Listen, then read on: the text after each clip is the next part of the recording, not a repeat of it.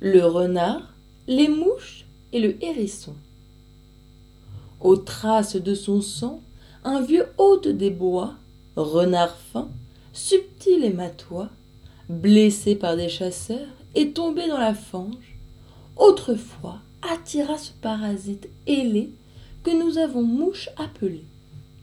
Il accusait les dieux et trouvait fort étrange que le sort à tel point le voulut affliger.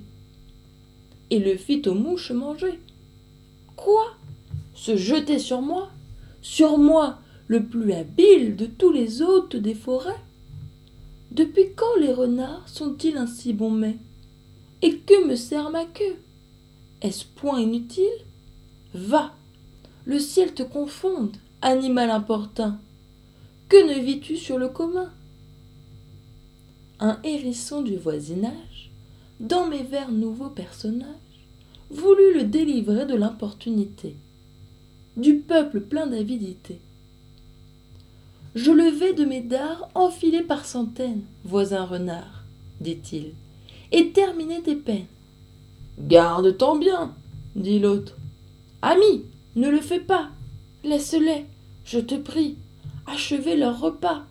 Ces animaux sont saouls, une troupe nouvelle viendrait fondre sur moi, plus âpre et plus cruelle. Nous ne trouvons que trop de mangeurs ici-bas. Ceux-ci sont courtisans, ceux-là sont magistrats. Aristote appliquait cet apologue aux hommes.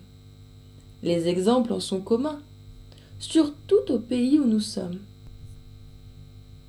Plus tels gens sont pleins, moins ils sont importants.